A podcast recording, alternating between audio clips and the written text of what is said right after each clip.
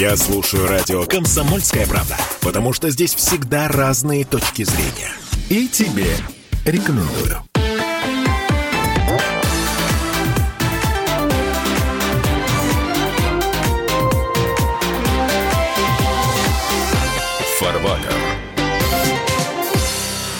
Следить за пальцами, сейчас фокус будет. 29 июня министр экономического развития Максим Решетников говорит, что укрепление рубля грозит риском сокращения производства и проблемами в экономике. За доллар в этот день дают 52 рубля 97 копеек.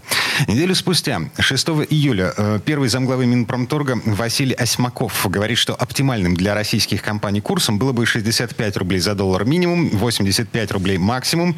И уже на следующий день курс доллара больше 63 рублей.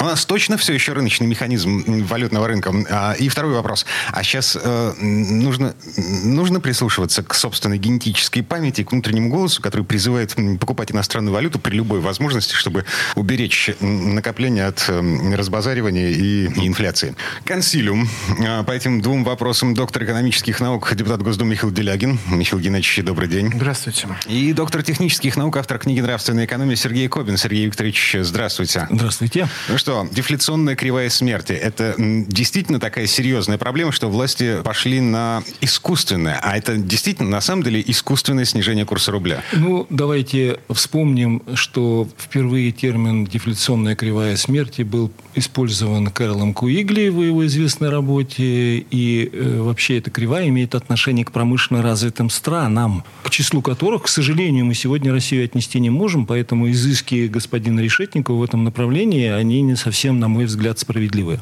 Второе. Что касается меновых ценностей и производительных сил, давайте мы остановимся на том, что деньги, валюта – это меновые ценности. На сегодняшний день Центральный банк, собирая меновые ценности, как было раньше, например, да, мы продавали нефть по любому курсу и складывали денежки в тумбочку на полку. А, но, э, как шутят американцы, деньги в кармане прибыли не приносят, только мнутся. То же самое, та же самая история у нас наблюдается сегодня и в Центральном банке. Но если Урсула фон дер Ляйн, она является врачом, не буду говорить, какой специальности, все знают. И ее понимание частной экономии, то, что хорошо для частной экономии, может оказаться совершенно неуместно для государственной, политической, национальной, то нам сегодня демонстрирует и Центральный банк. Иметь заначку, в этом ничего нет плохого. Для дома, для хозяйства, для одного человека. Для государства это губительная политика. Угу. Поэтому непонимание этого гинеколог ты или экономист не имеет никакого нравственного значения. Нравственное значение имеет то, что эти деньги мы должны были бы и обязаны были бы применить по назначению производительной. А, Михаил Геннадьевич, а много у нас денег? У нас денег больше, чем у дурака Махоркина много. Используем мы их примерно так же. Что касается замечательных деятелей, которые способны только бухгалтерски подводить баланс и совершенно не пытаются даже заниматься развитием страны, только болтают про это, так и хочется сказать, ох, милые, лучше бы вы были гинекологами. Где-нибудь в Германии. Так, простите, Максим Решетников, глава Министерства экономического развития России, он, э, ну, как бы не гинеколог, не, не, не врач, он э, экономист, стесняюсь э, спросить? Ну, по диплому он может быть кем угодно, хоть экономистом. Но э, человек, который на голубом глазу рассказывал, я при этом присутствовал, э, что не нужно нам э, как бы, ну, как бы импортозамещение это хорошо, но импортозамещение это не только замена импорта российским производством, это еще замена европейского импорта турецким и китайским. Дело не в этом, дело в порочной логике мышления. Потому что когда мы задаем вопрос, что э, хорошо для экономики, какой курс хорош для экономики, то мы идем не от производства, а мы идем от, так сказать, каких-то торговых соотношений. А это неправильно. Потому что рынка не существует без регулирования. И э, государство обязано обеспечивать развитие промышленности в первую очередь. И дальше уже по развитию промышленности смотреть сколько нужно. Ведь 65-85, э, простите, пожалуйста, это э, разница больше, чем на четверть. Ну, если вы это примените к любой инженерии, у вас никакая техника не поедет, она у вас любая техника встанет. Если вы такой люфт примените к своему семейному бюджету, да, ну, вы в больницу можете попасть по итогам. Семья выставит вещи. Да, семья выставит вещи, так сказать, Наружу. на лестничную площадку. А почему, почему товарищ Решетников говорил, что 52,97 это плохо, это губительно? Потому что рентабельность экспорта маленькая, а рентабельность импорта, там, где он подавляет наше производство, слишком большое. Нет, ну, смотрите, дорогой а... товарищ, дорогой mm. товарищ, а то, что а, нужно организовывать экономику так, чтобы она зарабатывала в первую очередь внутри страны, чтобы она развивала свою страну, а не чужие страны. Если вы это скажете уважаемым господам, они вообще не поймут, о чем вы им говорите. Смотрите, рентабельность экспорта. А, значит, сейчас а, сталелитейщики, например, насколько я знаю, насколько я понимаю, а, воют по поводу того, что им невыгодно продавать сталь за границу, потому что она слишком дорогая в производстве, в себестоимости. А внутреннее потребление стали не настолько объемно, чтобы Давайте мы... закрыть все возможности. Давайте мы дадим классическое определение, от чего зависит курс рубля. Курс рубля зависит, что бы мы ни говорили, что бы мы, мы ни делали, от соотношения вывоза к ввозу и их добавленных стоимостей. Это в нормальной ситуации? В любой. В любой. В любой. любой. Вот что бы вы ни делали, как это, не идут дела, видно, видно в понедельниках мама родила, понимаете? Если мы будем думать в парадигме меновых ценностей, так и будет. Это первое. Второе. Вот вы говорите на вывоз, экспорт, да? Мы должны думать не на вывоз экспорта, а как обеспечить себе на внутреннем рынке минимальную себестоимость всех товаров, которые необходимы для промышленного производства. Но внутренний Третье. рынок не потребляет столько стали, сколько производит. А он поэтому не потребляет промышленности. Нет. Он потому и не потребляет эту сталь, что эта сталь стоит бешеных денег. Потому что центральный банк, потому что центральный банк он на сегодняшний день собирает иностранные фантики и говорит, нужно вывозить по миллиону долларов в месяц на человека. А на самом деле нужно эти деньги инвестировать. Ну, представим себе ситуацию. Давайте задам вам вопрос. Вот у меня справочка на столе. А сколько автомобилей мы производ... покупали в России, ввозили в год? Это когда? При Это какой власти? При год назад. Два года назад. Ввозили из-за да, границы? возили. Э, не знаю. Два миллиона штук. 2 миллиона автомобилей мы возили. Из них большую часть возили Kia, Hyundai, Hyundai, Renault, Volkswagen и так далее. Ну и Mercedes и Audi там по 40, по 50, по 30 тысяч штук. Из них там 300 тысяч, которые мы не ввозили. Лада, да, но это интеграция 75%. 75%. Угу. Внимание, вопрос. Если бы хватило у кого-то ума в правительстве ли, в Центральном банке ли, и мы купили производство автомобилей, автомобили и поставили бы его на те те самые фантики, которые у нас есть, превратив их не в доллар или евро, а купили бы, например, у Китая или у Кореи и так далее. Смогли бы мы решить эту задачу по ввозу-вывозу? Конечно. Поэтому Михаил Геннадьевич совершенно прав, говоря о том, что если бы мы этим самым обеспечили эти отрасли, которые планово убыточные с нулевой рентабельностью, включая металлы, себестоимостью, которая необходима для производства, мы получили самые низкие цены в мире. В мире. И, соответственно, самое бурное развитие экономики в мире. Потому что если у вас центр прибыли находится в отраслях, которые производят э, издержки, Сырье. Базовых отраслях. Mm-hmm. Производительских сырья. Электроэнергия. Кстати, банковская система тоже. Все материальные затраты. вице-премьер товарищ Борисов года три назад плакал, что у нас военно-промышленный комплекс, как и вся страна, не может развиваться. Потому что он работает на банковский процент – он работает не для того, чтобы модернизироваться, чтобы делать что-то новое, лучше или больше. Он работает, чтобы кредит отдать за свое существование. И все. Это кабала в худшем смысле слова, банковская. Так что банки тоже должны минимизировать свои аппетиты. И если мы минимизируем издержки обеспечивающих отраслей, тогда у нас расцветет производство, расцветет изобретательство, расцветет создание чего-то нового. И это новое будет обеспечивать прибыль, будет обеспечивать подъем экономики, в том числе бурный спрос на сталь. А если у нас стали извиняюсь, по цене золота, не только потому, что олигархи плохие, нет. У нас так налоговая система нам продиктовали товарищи э, из Международного валютного фонда. Сначала сделали налоговый маневр в нефтянке, что у нас вся нефтепереработка стала убыточной в стране. Мы сейчас датируем нефтепереработку. Я шучу, что этих замечательных руководителей, которые это сделали, нужно отправить финансовыми директорами в наркокартели. И тогда мировая торговля наркотиками мгновенно обанкротится, и человечество станет здоровым. Ну, представляете, одного там в Медельин, другого куда-нибудь в Афганистан. И все все обанкротятся. Вот, но они как бы руководят пока российской экономикой. И то же самое сделали с металлургией.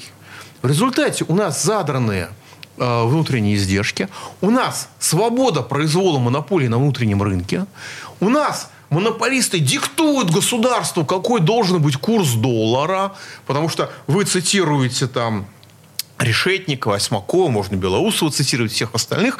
Но начали это три веселых олигарха э, металлургических, которые предъявили государству ультиматум. И государство как зайка выполнило этот ультиматум. Я хотел бы обратить внимание и маленькую ремарку в отношении э, почему сталь дорогая и почему электроэнергия дорогая и так далее. Минута до конца этой четверти часа. Представим себе картину, представим себе картину, что мы значит, э, создаем 3, 4, 5 компаний, прокладок в компании, которые производят электроэнергию. И начинаем через обналичивание отмывать деньги. Угу. Это неизбежно приведет к тому, что себестоимость киловатт-часа, гигакалории, металла, металлические компании поступают точно так же, становится бешеной.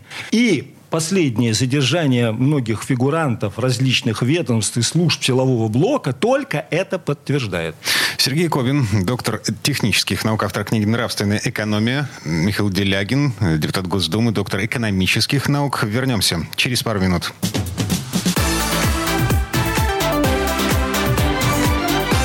Фарбатер. Я слушаю радио «Комсомольская правда», потому что здесь самые жаркие споры и дискуссии. И тебе рекомендую.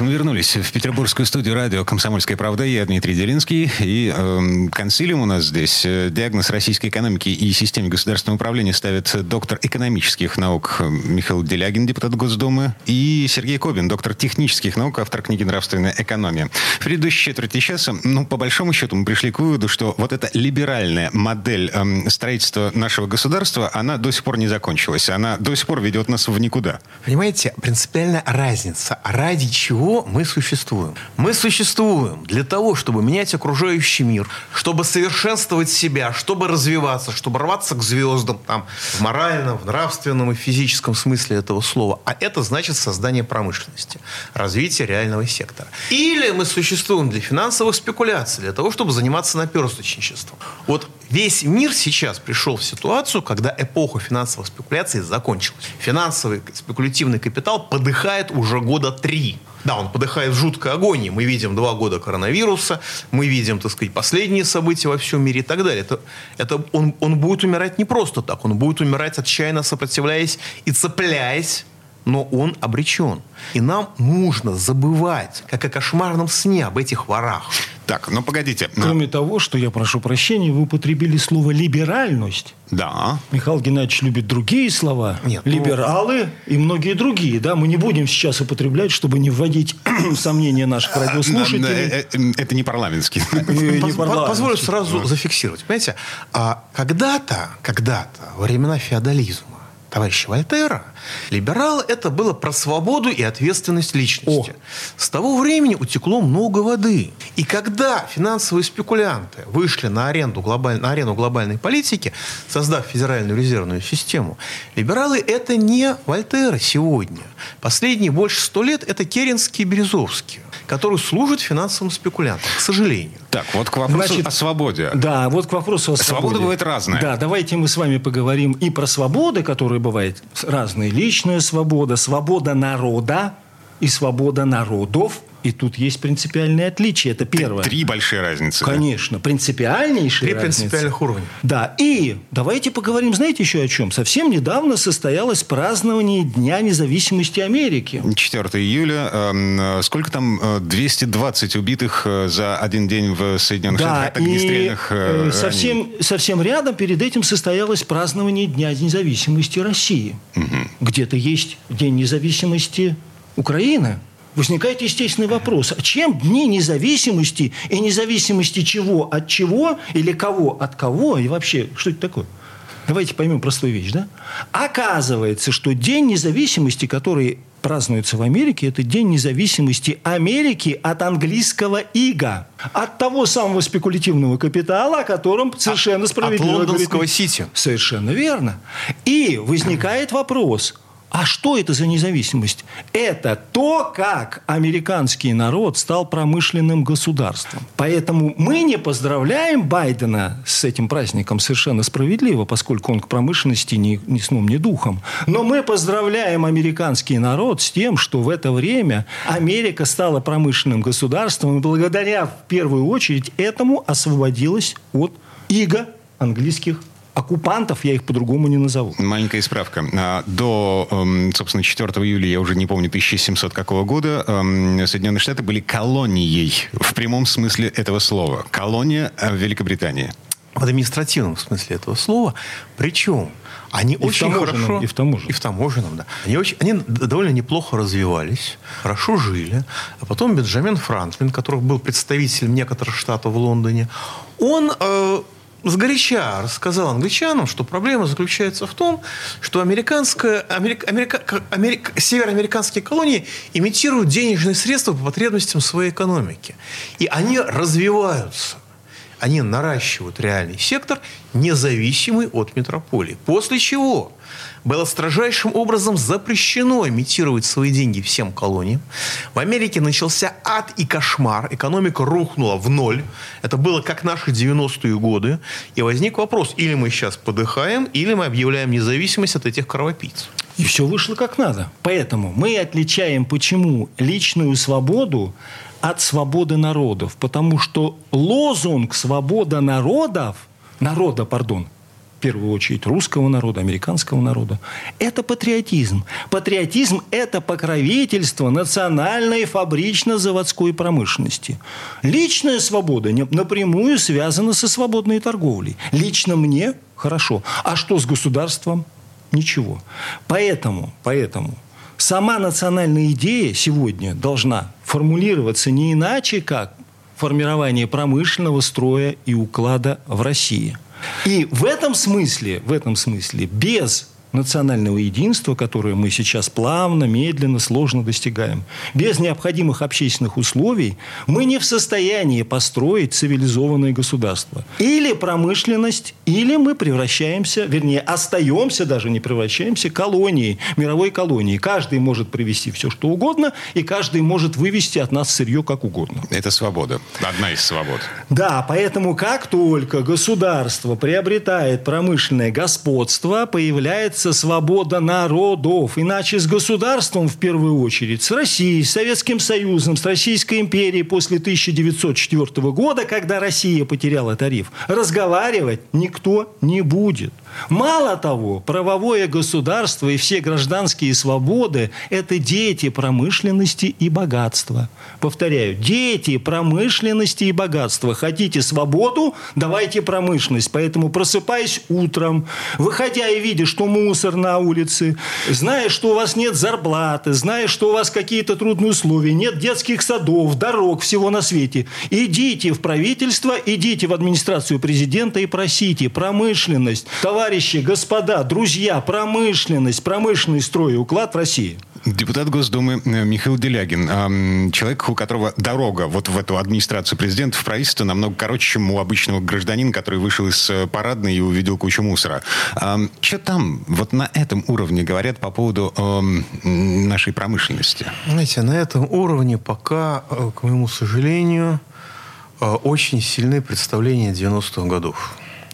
То есть свобода воспринимается без всякой связи с моралью. Потому что на уровне личности может быть свобода от и свобода для. Свобода для – это морально – Свобода от это я сейчас встану на четвереньки, завиляю хвостиком, залаю. Ну, знаете, как у нас в стране бездомные собаки, которые одичалые стаями броют и бросаются на детей, и на взрослых во многих местах тоже имеют больше прав, как я подозреваю, чем граждане Российской Федерации. А, и многие считают это нормальным. Но свобода от – это свобода от ограничений. Это свобода от любых ограничений, а любая цивилизация – это ограничение. Свобода от – это раскрепощение животного начала в человеке, которое по определению не является созидательным. Свобода от – это свобода саморазрушения – Можете Любая зайти... личная свобода хороша до тех пор, пока она не вступает в противоречие с социальными целями. Да. А свобода от – это саморазрушение. Как только мы выходим на уровень чуть выше, на уровень общества, то свобода для, для благополучия всех. Как когда-то говорили, свобода – это осознанная необходимость. Так это и есть. Мы же не можем быть свободны от силы всемирного тяготения. Мы же не можем быть свободны от кислорода в воздухе. Мы же не можем быть свободны от необходимого нам минимума еды. Да, от разносолов можем быть свободными. Это наш демократический свободный выбор. От минимума еды мы не свободны. И большое количество людей каждый год доказывает это своим дурацким несчастным примером.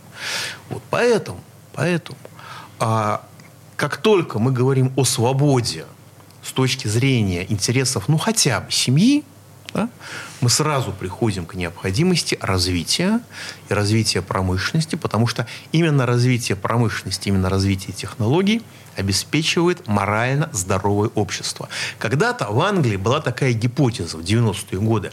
У нас одно промышленное место закрывается, на место одного места в промышленности придет два фитнес-тренера, три массажиста и один парикмахер. И занятость только вырастет. Выяснилось, что это было чудовищным обманом, рассчитанным на разного рода неаккуратных людей вроде нас. Это был осознанный обман. Это был осознанный обман. Вот Америка, почему Америка удержалась великой так долго – потому что у нее всю ее историю она опиралась на развитие своей промышленности, на развитие протекционизма и опиралась абсолютно беспощадно. Вот если вы хотите понять, как устроено американское общество, на самом деле американская цивилизация, смотрите фильм «Банды Нью-Йорка», когда корабли пушками расстреливают город вообще без малейших, без малейших колебаний. Война 861 года, гражданская война. Война между промышленным севером, мы говорим, ой, рабовладельческим югом. Рабовладельческий юг в экономической, сугубо, сугубо экономической точки зрения был более развит, чем промышленный север. Он, он поставлял сырье для Англии. Им нужна была свобода торговли. И в гробу они видали, а, так сказать, общество, потому что были плантаторы и были рабы. И они, в общем, существовали в определенной гармонии друг с другом, но эта гармония была краткосрочная. В стратегической перспективе она вела к превращению Америки в Африку.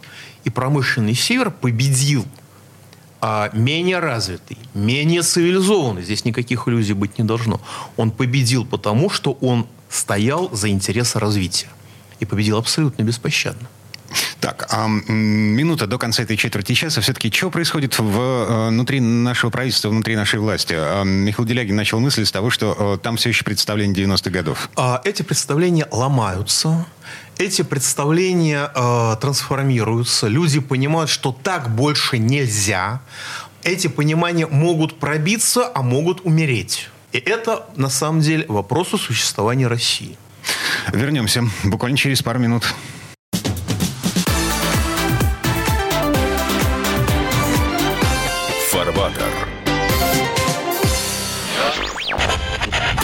Попов изобрел радио, чтобы люди слушали комсомольскую правду.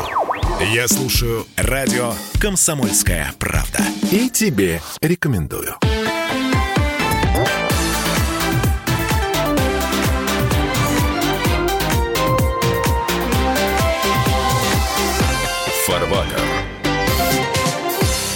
Это мы вернулись в петербургскую студию радио «Комсомольская правда». Я Дмитрий Делинский, Михаил Делягин, доктор экономических наук, депутат Госдумы, Сергей Кобин, доктор технических наук, автор книги «Нравственная экономия». Мы продолжаем говорить о том, куда нам нужно тащить нашу власть для того, чтобы мы вернулись к идее благосостояния, роста благосостояния нашей страны. Так, что будет, если мы все-таки понастроим заводов? То есть мы доломали вот эту систему мышления, оставшуюся нам в наследство с 90-х годов в в недрах нашей власти мы все сломали. А, пришла новая идея, мы понастроили заводов. Мы не понастроили заводов, а мы построили заводы. Понастроили это, понаехали, понимаете? Mm-hmm. Я думаю, тут термин не совсем корректный. Первое. Второе.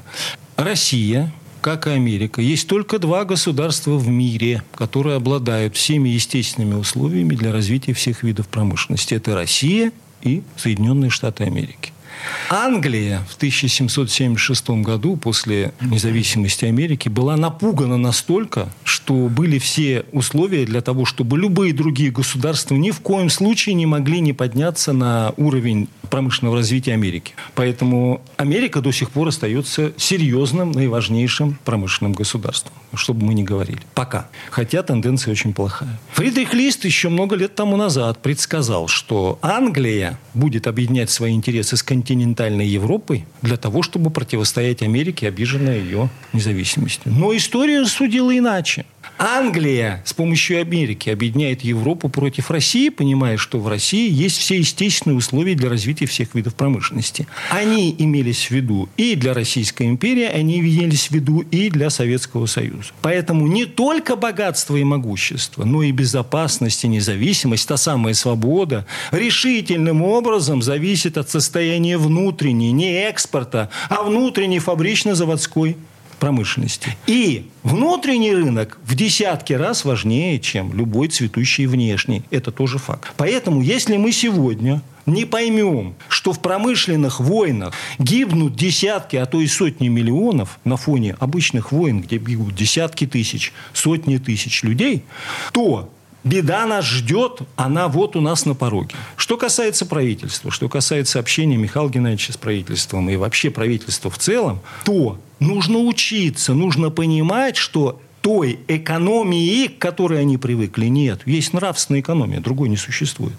И понимаете, меня вот правда, меня сейчас убила ваша фраза по настроям заводов. То есть как будто завод это что-то противоестественное, что-то внешнее, что-то навязываемое. Это когда-то был такой гениальный поэт и пропагандист Борис Слуцкий, который написал, социализм был выстроен, поселим в нем людей. Это абсолютно безумный подход. Потому что завод, промышленность, экономика, она вырастает из людей, она является их органической частью, продолжением людей в будущем. Люди продолжают себя в будущем через промышленность, которая дает смысл жизни их детям. И внукам. И внукам, и правнукам, и все остальное. Как работает бизнес? И нации. Да, и нации. Обычный бизнес как работает? Ага, есть потребность, я удовлетворил. Как работает великий бизнес? Я придумал потребность, объяснил эту потребность всем людям, мне поверили, и я ее после этого удовлетворил. Это органическое единство с людьми.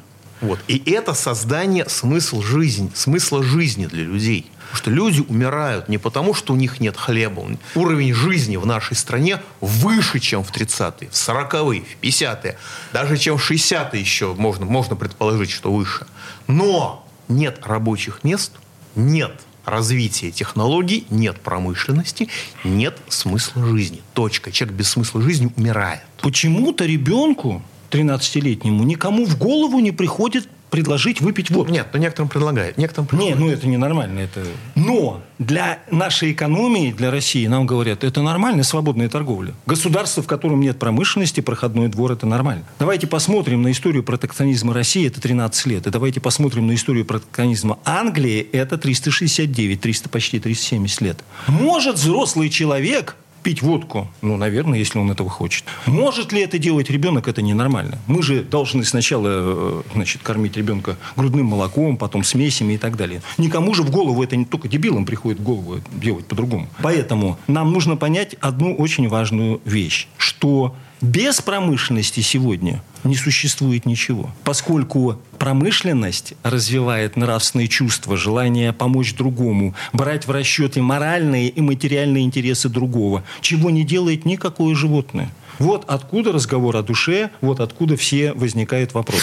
По поводу слова «понастроили». Я сейчас попытаюсь его объяснить, откуда оно взялось. Э, такое бездуховное слово, да? Смотрите, бывший завод АЗЛК «Автофрамос» в Москве. Кому он сейчас принадлежит? Московскому правительству. Московское правительство говорит, мы возродим марку «Москвич», мы будем выпускать автомобили «Москвич». На прошлой неделе нам показали, что это за машина будет. Это китаец.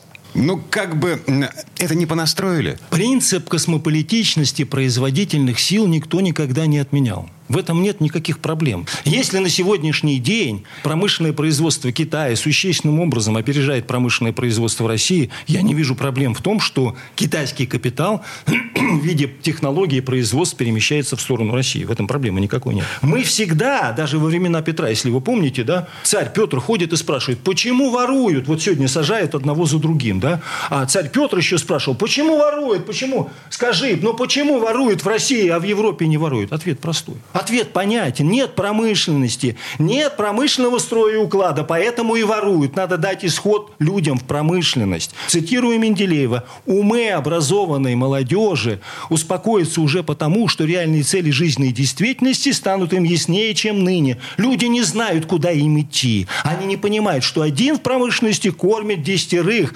двадцатерых, а то и больше. Попробуем, поставим завод. Завод за собой повлечет все технологии, всю цепочку, полную.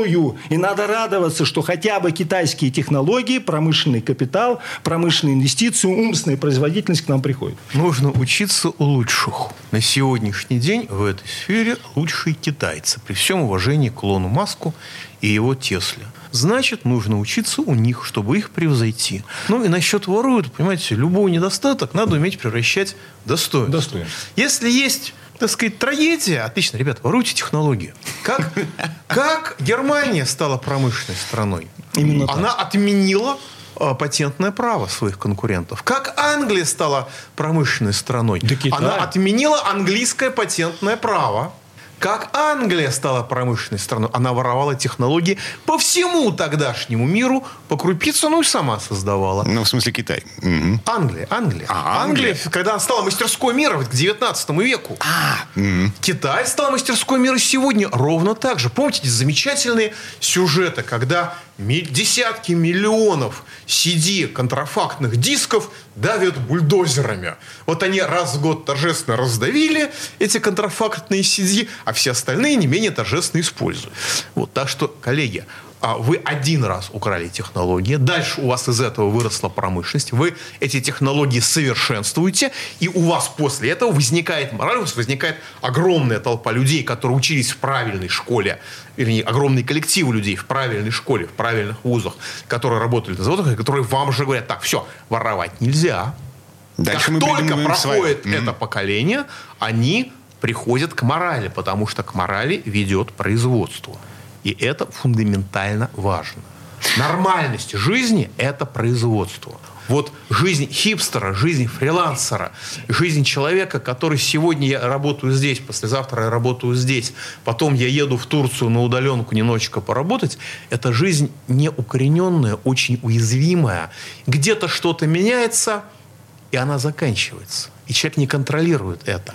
А в промышленности человек в максимальной степени контролирует условия своей жизни и свои перспективы. И очень важная вещь. Внутренний рынок важнее внешнего, потому что нужно самим зарабатывать себе на жизнь. Никакой дядя со стороны не будет вас кормить. Что-то где-то изменится, давление поменяется, климат изменится, и все, не будут у вас ничего покупать. Деиндустриализация ведет к вымиранию людей. Посмотрите, Прибалтика. Мы им два раза построили промышленность. При царе, при советской власти. Два раза они от нее отказались. Что там с населением? В Латвии только по официальным данным на треть населения сократилось. А рядышком Польша, которая, да, она два раза свою промышленность ликвидировала, но что-то взамен построила. Свое, соответствующее своему духу. И ничего, держится, крутится. Они еще к нам придут, когда у нас начнется развитие при всей польской русофобии, при всем польском гоноре. Плюс скажут так, ребят, мы здесь, какие запчасти вам сделать лучше? Расскажите. В общем, подводя черту э, под сегодняшней программой. Да, итоги подводим следующим образом. Вот верить в Бога – это наша нравственная обязанность. Это действительно так. Нравственная обязанность президента Российской Федерации Владимира Владимировича Путина – установить в России промышленный строй и уклад. И заканчивая, хочу сказать, что за нами, русскими людьми, дело не встанет. Мы готовы. За годом год, за вехой веха, за полосою полоса. Нелегок путь, но ветер века, он в наши дует паруса. Товарищ Твардовский думал, что он это написал про коммунизм. На самом деле он это писал про промышленное развитие, которое тогда выглядело как коммунистическая идея. И сейчас Индия, Китай, Они на нас смотрят, как на стержень, потому что только мы можем придумывать качественно новые вещи. Это культурная особенность. Это не наша заслуга. Так получилось. Мы так устроены. Вот китайцы умеют гениально сажать рис и гениально делать рутинные монотонные вещи. Мы умеем придумывать. И умирание финансово-спекулятивного капитала позволяет нам построить новый мир для себя. Это колоссальная историческая возможность, которой у нас никогда на самом деле не было. Михаил Делягин, депутат Госдумы, доктор экономических наук, Сергей Кобин, доктор технических наук, автор книги «Нравственная экономия». Коллеги, спасибо. До новых встреч. До свидания. Слева.